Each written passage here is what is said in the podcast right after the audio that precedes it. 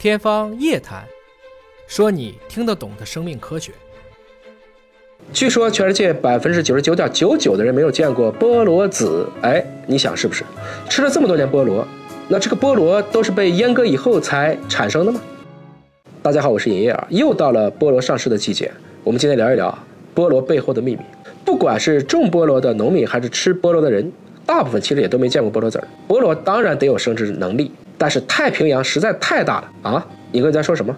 别急啊，听我慢慢讲。菠萝最神奇的地方就是它不授粉就能长出果实来，而一旦授粉，我们知道它开始进入生殖环节了，就会把长果肉的能量花在长种子上，哎，这个时候就不好吃了。而在表皮长出来的菠萝籽儿会变得坚硬无比，你稍不留神啊，就可以把牙磕坏。所以想吃好吃的菠萝，不能让它长出籽儿来。好在啊，大部分的果农并不担心这个问题，因为菠萝的这个授粉方式和其他的植物大相径庭，它不靠风媒，也不靠虫媒，它。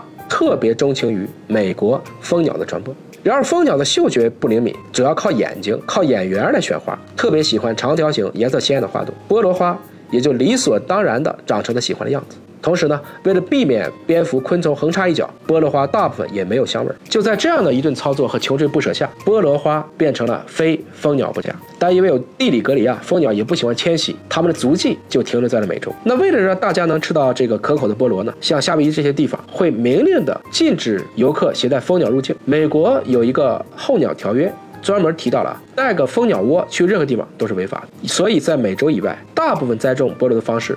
就不是撒种子了，就是靠复制粘贴。啥意思呢？把果实上面的叶子剪下来，重新插到地里去，利用植物分化的这种全能性进行营养生殖。应该在网上看到很多菠萝的话题啊，比如说最常问的菠萝和凤梨到底是什么问题？为啥看的都好像一样，隔着一个台湾海峡就有两个名字呢？实际上，凤梨的本质叫做无眼菠萝，它就是菠萝的一个品种。最大的不同。去皮以后，外周没有这些黑色的点点啊，应该说很多人会觉得它的味道会更好一些。还有人听说呢，菠萝会吃人，啥意思？